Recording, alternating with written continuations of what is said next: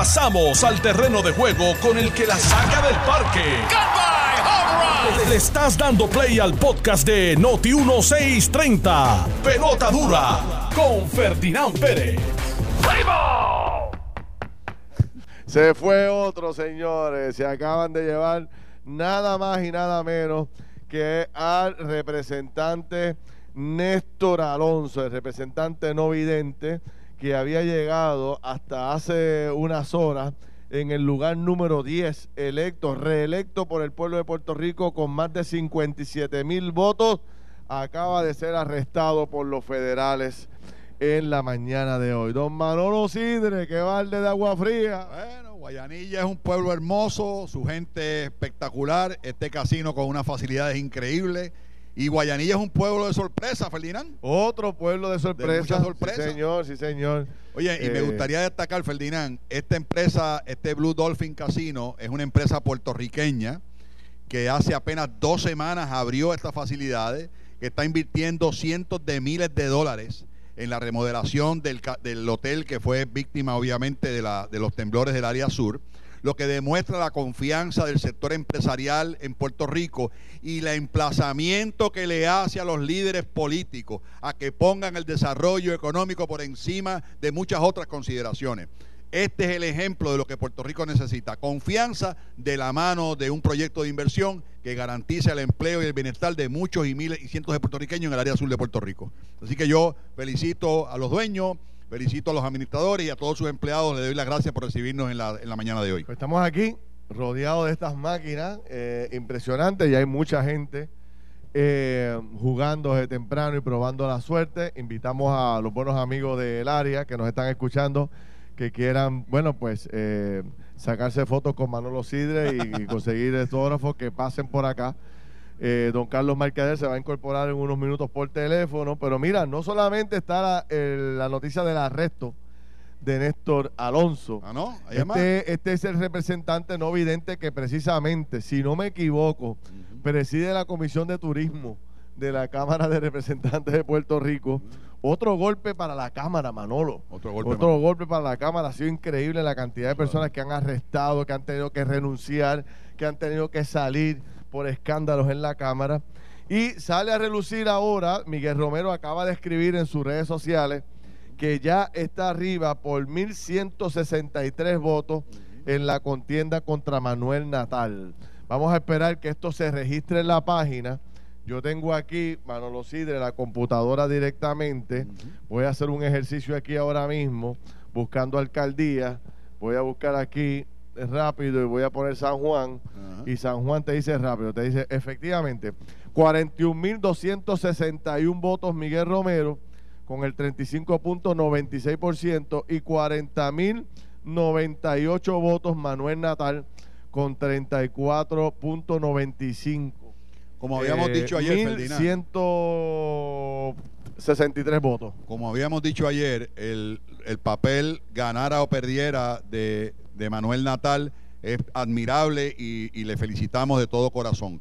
De igual forma, emplazamos tanto a Miguel Romero como a Manuel Natal a hablar con sus seguidores, a, es- a hablarles de frente y no provocar algún tipo de manifestación que ponga en peligro el orden democrático como que hemos venido llevando las elecciones hasta el día de hoy. Me parece que es importante que el llamado de su liderato, de los dos partidos, del Movimiento Victoria Ciudadana y de PNP, a calmar sus- sus seguidores y hacer este proceso y confiar en la Comisión Estatal de Elecciones, que sin duda alguna, en las manos en que se encuentra hoy, no hay otra cosa que hacer que confiar en ellos. No, no, no, no, no ha terminado el juego. O sea, No, todavía quedan 23 colegios sin escrutar en el municipio de San Juan. Está en 95.53% de los de los colegios reportados. O sea, 492 colegios se han contabilizado de 515. Faltan 23 colegios de contabilizar. Habrá que ver que, cuántos votos hay en cada colegio, si se puede, si Manuel Natal puede recuperar o no esa, esa contienda. No solamente eh, pasó eso, nos acostamos que nos acostamos que Manuel Natal era alcalde. Ahora resulta, nos levantamos que es Miguel Romero. Nos acostamos de que Eva Prado era representante. Ajá. Ahora resulta que es Juan Oscar el representante que no ganó. Y nos acostamos pensando que Lourdes Ramos se había apuntado el número 11 o que no había llegado y ahora resulta que Lourdes Ramos entró al juego. Eh, Lourdes Ramos ya es la número 11 oficialmente. Jesse Cortés derrotado anoche, había, estaba derrotando a Che Pérez, hoy sale Che Pérez al frente de su escaño nuevamente. Faltaban cerca de 240 colegios a través de todo Puerto Rico para terminar el conteo de los votos. Eh, creo que ya está Carlos Mercader con nosotros desde algún punto de Puerto Rico. Don Carlos. Carlito, ¿está por ahí? Aló. Ya mismo se incorpora con nosotros el gran Carlos Mercader. Oye, tengo algunos datos que quiero compartir contigo. Eh, fíjate, yo te hablaba hace unos días, eh, Manolo, en esta contienda, eh, te hablaba, te hablaba de, de que esta iba a ser una lucha entre la ciudad y el área oeste y los campos de Puerto Rico, ¿verdad? Eh, y más o menos me puse a hacer un análisis de, de lo que ocurrió y efectivamente fue así. O sea, cuando tú ves los resultados electorales, los tengo por aquí en algún lado. Tú ves todo el área norte, oeste, sur y la parte central y la parte de Guayama. Todo ese distrito pasa básicamente a mano de Charlie Delgado, ¿verdad? Como candidato a, la gobernación. Sin embargo, este, cuando buscas los distritos míralo aquí. Ahí estás viendo Arecibo, el área oeste de Puerto Rico, el área azul y el área completa de Guayama a favor del Partido Popular. Entonces, a favor del PNP, el distrito de San Juan, el distrito de Bayamón, el distrito de Carolina y el distrito de Humacao, que tradicionalmente había sido popular el distrito de Humacao. Entonces, cuando busco los votos, fíjate dónde es que está la diferencia. A pesar de que Charlie gana toda, básicamente más de la mitad de la isla, las victorias de Charlie Delgado eran cortas, eran de pocos votos. Sin embargo, Pedro Pierluisi le gana por 9.600 votos el distrito de San Juan a Charlie. Sale con una fuerza grande. Macao, Macao. Sí. En el distrito de Bayamón sale con 12.400 votos de ventaja. En el distrito de Arecibo baja a 2.900 nada más porque Charlie... Este, eh, pero, pero mírate esto, en Mayagüez, que era el gran distrito de Charlie Delgado, solamente lo gana por 5 mil. ¿Me entiendes? No hubo, porque acuérdate que Mayagüez por poco se escocota. Y los otros pueblos del área no le dieron los, los votos. El área de Ponce, que también Charlie Delgado la gana, solamente la gana por 2 mil. Mm. el área de Guayama. Importante eso que mencionas, cuando la ventaja del, del, doctor Irizarri es, es de 8 mil. Es de 8 mil. En el caso de Guayama, el distrito, Charlie Delgado solamente lo gana por 4 mil. Y entonces, este, el Dumacao, fíjate, lo ganó por poco Pedro Pierluisi por 1.100 votos y el de Carolina 1.600. Pero es que sale con una fuerza tan grande de Bayamón y de San Juan. Yo creo y lo habíamos hablado, la, la ciudad versus el campo y el área oeste de Puerto Rico. Y obviamente la ciudad salió mucho más fuerte para Pedro Pierluisi que eh, Charlie Delgado y ahí puede haber una diferencia. Hay una columna interesante de Leo Aldrich que, es bastante fuerte contra el candidato Delgado, donde lo responsabiliza de la, de la, de la pérdida o la gran derrota del Partido Popular Democrático y, y mucho de lo que de lo que menciona precisamente está en esa área, ¿verdad? Así que yo creo que, es importante. Vamos a hablar de la columna de Leo en unos minutos porque está bien buena la columna de Leo. También estaba leyendo la columna de Alex Delgado que habla del bipartidismo, que también está bien buena. Una está en el periódico Nuevo Día, otra está en el periódico Metro, que están súper interesantes las dos. Pero mira, unos datos particulares que quería compartir eh, con los amigos. Eh, fíjate que eh, a la gente votar como votó, cuando tú sumas en el caso del Senado de Puerto Rico, el Senado de Puerto Rico tradicionalmente, ¿cuántos independentistas había tenido en la electo por el pueblo? Uno. O era Juan Dalmao, o era María de Lourdes, o era Fernando Martín, o era Rubén Berrío, ¿verdad? Ahora el Partido Independentista tiene cinco integrantes, o sea, cinco independentistas en el Senado. No forman parte del PIB, pero son independentistas. Joan, Rodríguez ha dicho que es independentista, Vargas Vidó es independentista, Ana Irma Rivera Lacén, independentista eh, oficial, Y, eh, y, no, no, no, y Bernabe, el profesor Bernabe, que es independentista. O sea que tiene cinco independentistas el Senado de Puerto Rico. Los cinco senadores son cinco independentistas. Exactamente, que son personas que estuvieron en el Partido Independentista, emigraron a otros movimientos, ya sea a Victoria Ciudadana como a Proyecto Dignidad, y ahí están. Que, a la, eh, misma vez, Ferdinand representa una oportunidad para estos cinco eh, senadores de definitivamente darle un ángulo distinto a esa soberanía o a, esa independencia que, militan y, insertarse un poco de la forma en que lo hizo Juan Dalmao en la campaña, donde en la parte ideológica no fue tan importante como las ideas y los planes que tenía para llevar al país en su proyecto de nueva patria. Es importante el llamado que se hace. Sí, entonces aquí queda el Senado con 15 votos del Partido Popular, 7 eh, votos aproximadamente del PNP, el independentista oficial, uno del Proyecto Dignidad, dos de Victoria Ciudadana y el que entra de forma independiente, que es este obviamente Chago, este Chaco, Chaco. Eh, Señoras y señores, así que ese, ese es el cuadro oficial que queda en el Senado. Lo voy a hablar de la Cámara, pero creo que ahora sí está Carlos Mercader. Carlos. Ah. Saludos, Ferdinand, ¿me escuchas? Perfectamente. ¿Cómo estás, hermano? Ah, qué bueno. Saludos, Ferdinand. Saludos, Manolo. Saludos, saludos, Carlos. Y saludos a todos los redes escuchas. Eh, quería quería añadir rapidito sobre sobre lo del arresto de Néstor Alonso.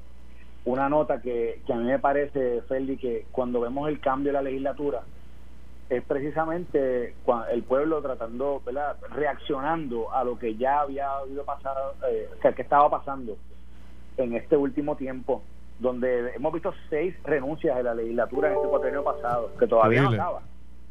Y obviamente, añadido ahora esto de Néstor Alonso, eh, definitivamente eso es parte del problema que la gente está rechazando.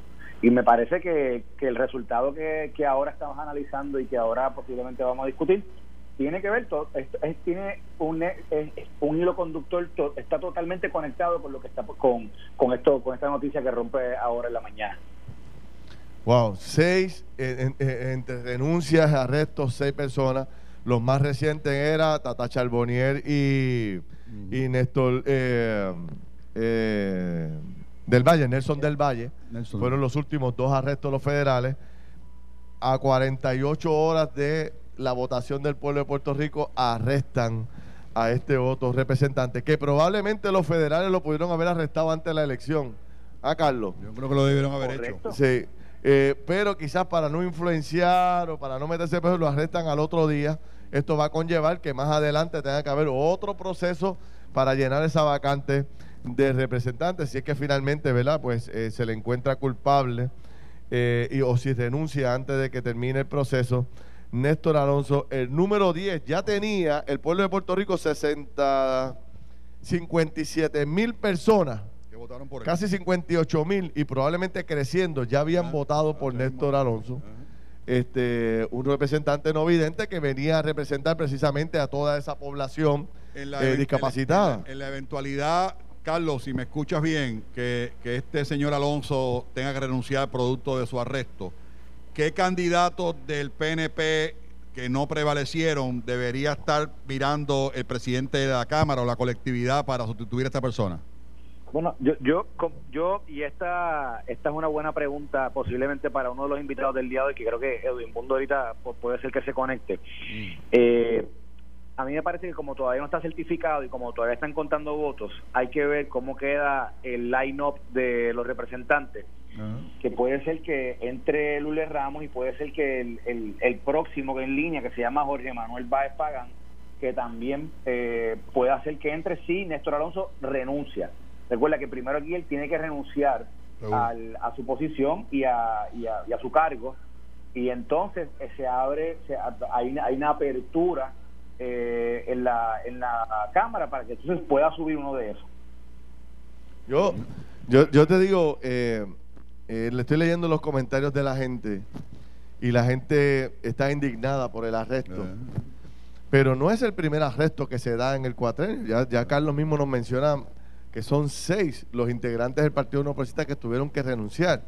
Sin embargo, te voy a hablar de la composición de la Cámara. Casi, casi la Cámara vuelve a estar en manos del PNP. Si Johnny Méndez no mete las patas como las metió en el, última, en el último mes, con el tema de los salarios y de los contratos de la Cámara, probablemente muchos de los representantes que hoy perdieron estuvieran electos y la Cámara seguiría en manos del PNP. O sea, la gente expresa la indignación, pero a la hora de ir a votar, vuelve y vota por los mismos. Eso es Tú sabes, es increíble. Pedro Pierluisi acaba de emitir un comunicado, eh, ¿Quién? ¿Quién? Pierluisi. Ah, Pierluisi, ¿qué dice? ¿Qué dice? Dice, ante la información difundida, el representante Néstor Alonso tiene que renunciar inmediatamente. Reitero que en mi gobierno no habrá espacio ni tolerancia para la corrupción. Pues ya está Estaré atento a la conferencia de prensa del FBI para emitir más declaraciones de ser necesarias. Así que le pidió la renuncia inmediatamente. Ahora el partido, si él no renuncia, el partido tiene que tiene que sacarlo de la de, sacarlo. la verdad es que ya ya no se debe, o sea, se supone la, presunción de inocencia, no, cabe, no cabe en la legislatura. Pero ya no cabe en la legislatura. No, y que simbólicamente, o sea, un, un, partido que comienza un gobierno nuevo, comenzar con este imagínate, para eso no fue que se lo seleccionaron.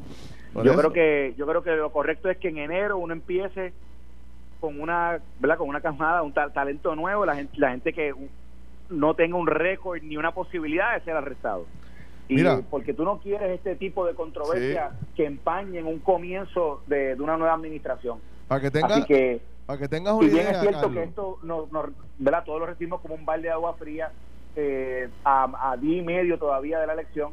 La realidad del caso, qué bueno que pasa ahora, qué bueno que se limpie ahora y ojalá que si hay alguien más que también se vaya ahora, porque no queremos que en enero, ¿verdad? Que en enero venga y salga uno uno más o, pues, al comienzo una, una, nueva administración. Para que la gente tenga idea. Yo creo que el momento de, limpiar la casa es ahora y invitamos a las agencias federales. No, no, no, no, no, pero es que el momento era en las elecciones y la gente no, lo, hizo. Pero hay veces que... O sea, el, momento era el día de las elecciones, de que si la indignación del pueblo era tan grande, pudieron haber ido y hacer un cambio. Mira esto, mira esto, para que tú tengas una idea. Pero te pregunto Hoy, hoy, la delegación del Partido Popular está ganando por un voto la Cámara.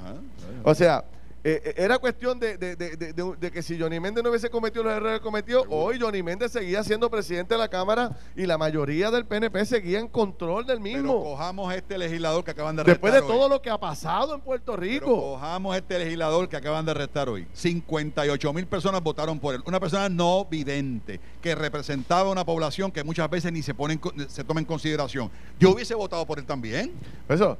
Pocos votos sacó porque se supone que toda la población no viene votar por, por él. Es que mi llamado es a la agencia federal, ya que nosotros como electores no tenemos toda la información para tomar las decisiones, que los, que los casos que estén pendientes, que por favor los ejecuten antes de diciembre, a ver si limpiamos la casa y podemos empezar en enero con una legislatura y un senado como tiene que ser. Ese es el llamado.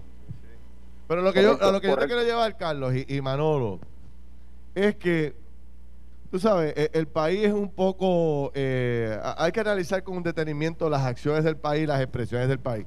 Por un lado, tú escuchas esta indignación y este grito de guerra y vamos a cambiar y cuando llegan a la, urna le tiembla la mano y vuelve y vota por lo mismo. Sí, sí. Pues, ¿sabes? Oye, este... Pero yo creo que el país Mira esto, estamos por un pelo, Johnny Méndez no sigue siendo presidente de la Cámara. Porque ese fue... Por un pelo. Pues ese es el llamado al voto íntegro que se hicieron por los cinco partidos. Y Johnny Méndez, no lo quiere. Mira, en estos días me ha llamado medio mundo de la delegación de la Cámara porque hay ahora tienen que hacer una composición entre PNP y populares. Me han dicho mil barbaridades de Johnny Méndez. Me dicen que Johnny Méndez le montó un rancho a Pichi Torres Zamora para sacarlo de la vicepresidencia de la Cámara. Le montó otro rancho a Rodríguez Aguiló, porque Rodríguez Aguiló tenía, era el que estaba creciendo y tenía el liderato. Este, arrinconó a Quiquito Meléndez. O sea, allí esa, esa delegación en el PNP en la Cámara está en mil cantos. Y no solamente está en mil cantos, sino que también ha sido una vergüenza para Puerto Rico. Seis legisladores ahora con este han sido arrestados, increíble. o, han tenido que renunciar. Y a estas tres personas que tú mencionas, en este orden, Pichi Zamora, Quiquito Meléndez y, Aguilú, los tres son víctimas de su silencio. Las cosas hay que hablarlas y hay que, pedirles de frente. pero como no lo dijiste, el que calla otorga. Y esa es la realidad. Eh, y el pueblo pasa, pasa, pasa resumen sobre eso. Ahora, hay una cosa que es importante, Carlos y Ferdinand, y amigos de Pelota Dura. Nosotros tenemos la obligación de informarnos más por quién votamos. Porque vuelvo a utilizar el caso de este señor Alonso. Yo voté por él, porque para mí representaba una clase de personas no videntes que tienen que ser atendidas en Puerto Rico. Y mira ahora lo que sale. Así que es importante que conozcamos y que las agencias federales y estatales nos adviertan antes de cualquier evento electoral para tomar las decisiones correctas. Mientras somos víctimas de esto que estamos viviendo hoy. Mira, Carlos, yo creo lo siguiente aquí, Carlos. Aquí los partidos tienen que también poner oído en tierra porque Mira, yo, yo no yo no voy a entrar, hay, hay que darle el beneficio de la duda eh, hasta que pase el proceso eh, eh, judicial que ya, ya, se lo limpió. Pero hay una realidad, los partidos tienen que también ser más selectivos en quién escogen para representar a, su partido y representar al pueblo en las diferentes ramas, particularmente aquí, como estamos hablando de la legislatura. Yo creo que llegaron los tiempos en que los partidos tienen que de verdad poner eh, unos procesos de selección mucho más rigurosos, ver el, carácter de cada uno de los, de los candidatos que, ellos van a presentar en la papeleta y, y uno nunca puede hacer, la, la, la, moral no se legisla, la moral, ¿verdad? uno crece con ella, se, la desarrolla Y, la defiende siempre y uno nunca puede puede poner en papel ¿verdad? que una persona no va a cometer delito, pero uno tiene que hacer lo mejor posible para seleccionar el mejor el mejor talento que pueda representar adecuadamente los tenores del partido y los tenores de lo que aspira el pueblo. Sí, Yo creo que los, los partidos tienen que tener un mejor proceso de selección, debe ser mucho más riguroso y, deben desde ahora, estamos a cuatro años de la próxima elección, deben desde ahora, desde enero, el partido en un proceso paralelo mientras el gobierno va corriendo, identificar candidatos que la gente de verdad pueda sentir seguridad en ellos y pueda sentir confianza en ellos. Yo creo que hay una gran desconfianza, esto no ayuda, pero en enero comienza un nuevo gobierno que debe comenzar con nuevo brío y con una nueva oferta o una nueva propuesta para que el pueblo diga, contra, puedo tener esperanza en esta gente. Pero, pero, y concluyo, fueron más los que no votaron por esta gente que los que votaron. Hay 400 mil personas que no votaron por el, por el establishment eh, que, está ahora mismo. Así que yo creo que es un gran avance. Lo importante es que esos que votaron lo hagan correctamente. Estás escuchando el podcast de Pelota Dura, en Noti1 con Ferdinand Pérez. Gracias por las atenciones. Ya nos dieron un cafecito caliente y la estamos pasando muy bien. Ya está con nosotros, señores. Ya mismo, unos minutos, vamos a conversar con él con nada más y nada menos que el nuevo alcalde de Ponce, señores. Y está aquí en Guayanilla con nosotros. Vamos a conversar de ese triunfo. Oye, creo que Mayita no ganó ni un solo colegio. Tengo que corroborar eso con él. Eh, miles y miles de votos a favor de el doctor. mil votos de ventaja. Wow, señores. Pero vamos a hablar en este momento. Creo que Carlos, Carlos Mercader sigue en línea con nosotros. Carlos, ¿estás ahí? Sí, estoy aquí. ah, perfecto. Mira, vamos a incorporar a esta conversación a una persona que el PNP creo que va a tener que hacerle un monumento. a don Edwin Mundo. Edwin, ¿cómo está? Saludos Ferdinand, saludos amigos de Noti1 y de Pelota Dura. Mira Edwin, tengo muchas preguntas que hacerte, pero pero ponme al día sobre sobre el escaño de San Juan y el escaño de el precinto 3 donde está Eva Prado y Juan Oscar Morales. Dame, dame los, los números que a tu entender son los que son.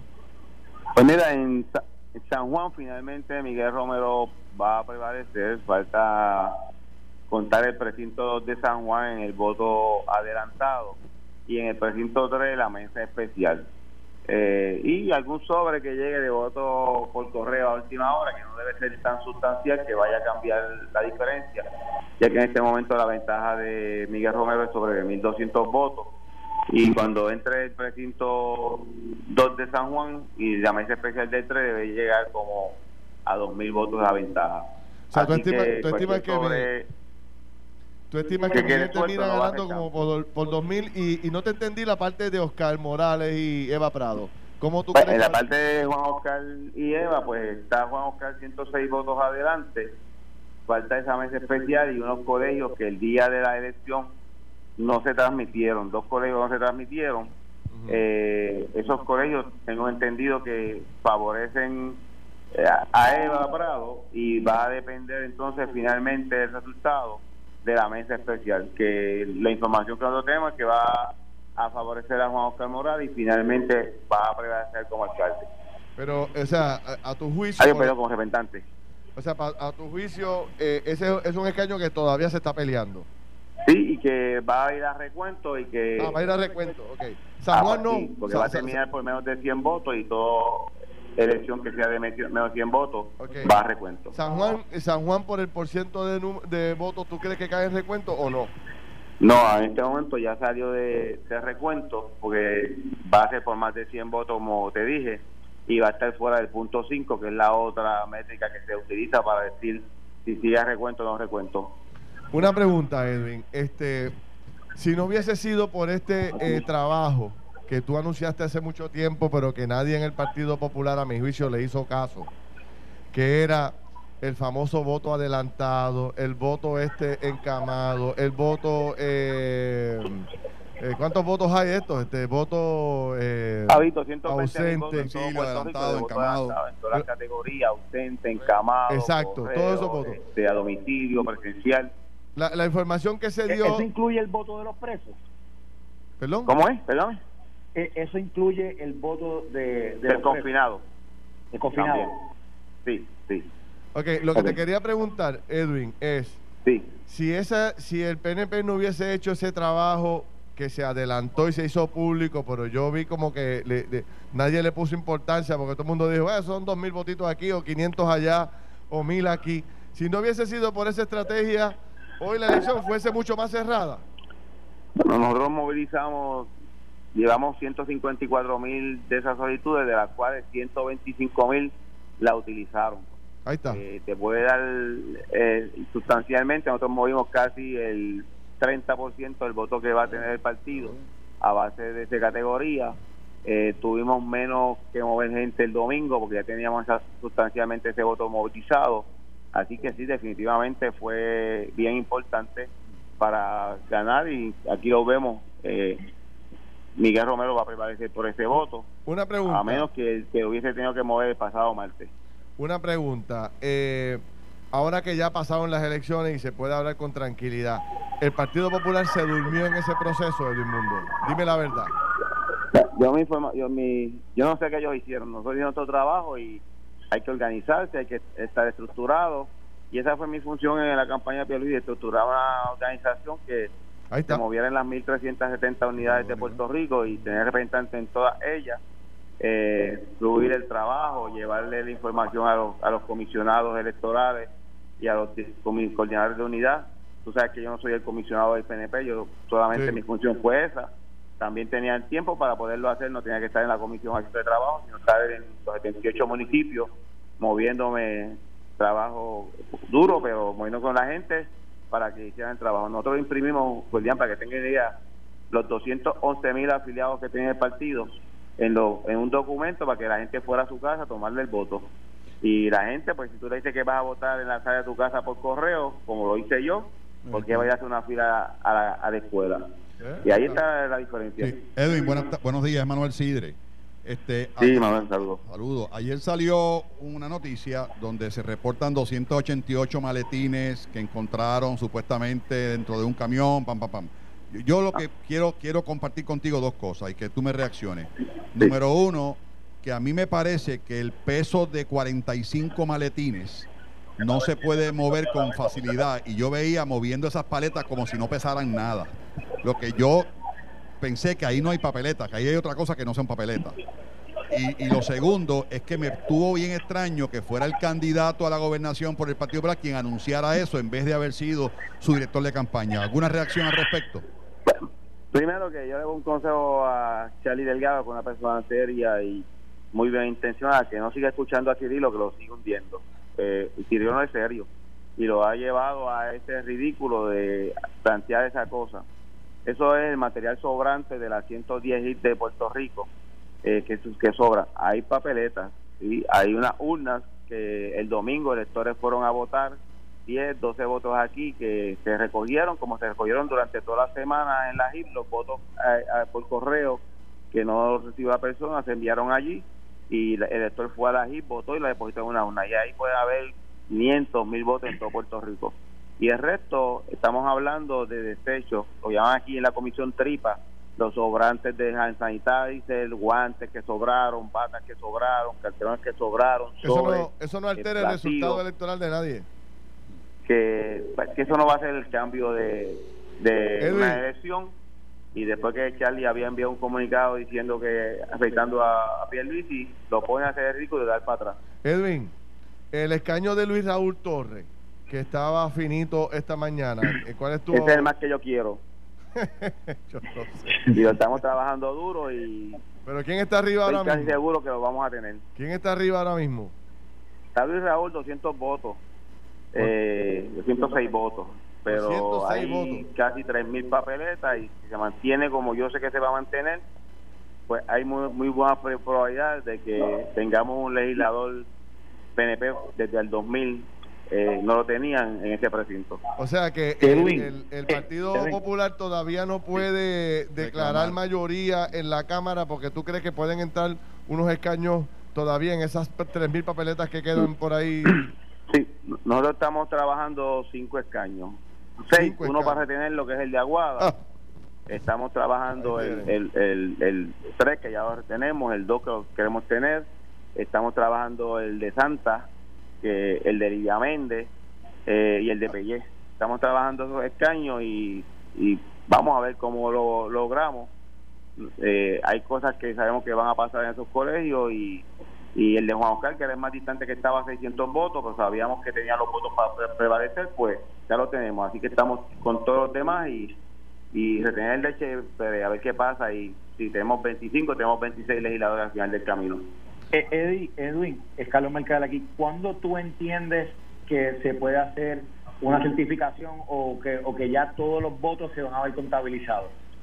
Bueno, hoy debemos terminar todas las mesas especiales y después de eso, la ley dice que 72 horas después del evento hay una certificación preliminar que se emite con todos los resultados ya dentro del proceso y eso es lo que esperamos que se pase hoy y a más tardar mañana. A más tardar mañana. Y después empezar el el lunes. Entonces, en las redes se está comentando de que de que hay hay desorganización supuestamente en el floor donde donde están contabilizando votos. ¿Eso es cierto?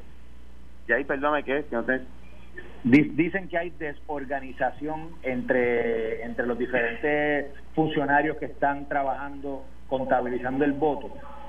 ¿Eso es cierto o eso es solamente ruido que están eh, tratando? Es ruido que hay. El PNP está organizado. El PNP tiene su gente organizada. Desde el día uno los organizamos antes de las elecciones, los preparamos. Cuando sabemos que todo iba a venir, pues preparamos sobre 150 funcionarios que van a trabajar solamente en este proceso le explicamos cómo era el proceso y lo hemos tenido ready para ocupar las 110 meses y, tener unos adicionales para sustituir. La, última pregunta que tengo, la última pregunta que tengo es sobre el caso ahora de Néstor Alonso. Sabes que ahora ha salido públicamente que ha sido arrestado esta mañana. En el pues, caso de me, acabo de enterar hace un minuto, yo, estoy aquí desde las 8 de la mañana y no, no la primera asesora a la prensa son ustedes ahora. En el caso de que él tenga que renunciar, que él renuncie a su escaña, ¿cómo eso es una regla del partido o es una regla de la comisión lo que ya, hay un precedente que es el de Castro Fon en el año 2008 que el partido retiene el escaño y entonces lo llena. Muy bien. Ok. Bueno pues Edwin gracias por tu tiempo. Ya hablaremos más Fíjate, antes de pasar a nuestro invitado, Carlos y, y Manolo, ahí está la clave del triunfo y esto es una clave que yo venía hablando con Manolo por el camino. El PNP, independientemente de quién sea el candidato a la gobernación, Edwin Mundo siempre está en una función vital que tiene que ver con lo electoral y hay continuidad. En el Partido Popular vienen a escoger el comisionado electoral un año antes, tres meses antes, cuatro meses antes de una elección. Y entonces siempre tienen la desorganización de la pasión este, a la hora de las elecciones. Se durmieron en las pajas, no hicieron el trabajo. Edwin Mundo lo hizo y ahí están. Y no le prestaron atención. Esos son 500 votitos aquí, son mil votitos allá, son dos mil, eso no tiene importancia. Y mira cómo poco a poco esos votitos que tenía Edwin Mundo adelantado, trabajado, eh, eh, este, nombre por nombre, mira cómo poco a poco le está produciendo resultados. Ya le produjo la, básicamente la alcaldía de San Juan ya van por el escaño de Oscar. Dice que tienen cinco escaños en la mira, el de Luis Raúl, el de Oscar Morales, el de Jesús Santa, el de Pellé y el de Lidia Méndez. Pero yo creo que el llamado de esto que hemos escuchado. Partido de- Popular durmiendo el sueño Pues- de los justos. Ahí está el Partido Popular anquilosado, perdido, sin líderes. pues, No hace el trabajo electoral, no hace el trabajo político. Ha dependido en gran medida de la estructura que montan individualmente sus candidatos, porque del nivel colectivo, el doctor Irizarri, que está aquí, estoy seguro que no recibió ni una bandera del Partido Popular. La tuvo que poner completa, toda la estructura la creó él independiente. Porque del comité central no llega ni una bandera, porque no hay partido, no existe, no hay colectividad, no hay estructura, no le dan seguimiento a las cosas. Perdóname el desahogo, pero, No, pero esa es la realidad. Pero- el Partido Popular ha perdido vigencia y ha perdido representación interna. No existe el partido como institución. No le da cariño a sus pueblos, no le da cariño a la gente que gana, no le da cariño tampoco en los pueblos que pierde, no monta una operación para escoger gente buena, eh, eh, empezar a, a reclutar gente profesional que pueda hacer un mejor trabajo del que perdió. Y viene a última hora corriendo a escoger el primero que encuentra en el camino para que sea el candidato a alcalde. Y esos son, bueno, ya, no voy a decir más nada. Vamos a seguir. Pero Pero, importante Ferdinand. al alcalde de Ponce electo que está al lado nuestro aquí, a todos los que salieron electos y reelectos, que la falta de continuidad y la falta de peritaje en el gobierno es lo que nos ha tenido y nos tiene donde estamos. Mi llamado a todos es que no, no se alejen de esa continuidad que funcione, no la que no funciona, la que funciona, no la quite porque simplemente sea roja o sea azul. Y segundo, asegúrese de tener un balance donde la la- el, el conocimiento, la experiencia esté presente, como con todos los defectos que pueda tener Edwin Mundo, con toda la gente que lo Seguro. quiere y que no lo quiere. La Ahí realidad es que hay una experiencia de muchos años que hoy hizo la gran diferencia en un, en un evento electoral. Doctor Luis Irizarri Pavón, salud. Eh, eh, Carlos, vamos a saludar aquí al doctor un momentito.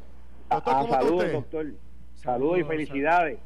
Gracias, gracias. Felicitaciones, doctor. Bueno, alcalde, por favor. Alcalde. alcalde. Se le fue la mano. Eh. Gracias. Este, esta es la continuidad que en parte comenzó en jugando pelota dura, donde ustedes estimularon a un debate, ¿se acuerdan? Sí, sí, Nos acordamos, sí, nos sí, acordamos. sí. Y todo de ahí en adelante. ¿En ya ven serio? lo- ya ven los resultados. Ya ven los Bueno, resultados. No fue nuestra Gracias. intención, yo, doctor. Pero ustedes, ustedes provocaron. Bueno, Ustedes pues, provocaron, eso es que bueno. para bien sea. ¿Cómo se siente?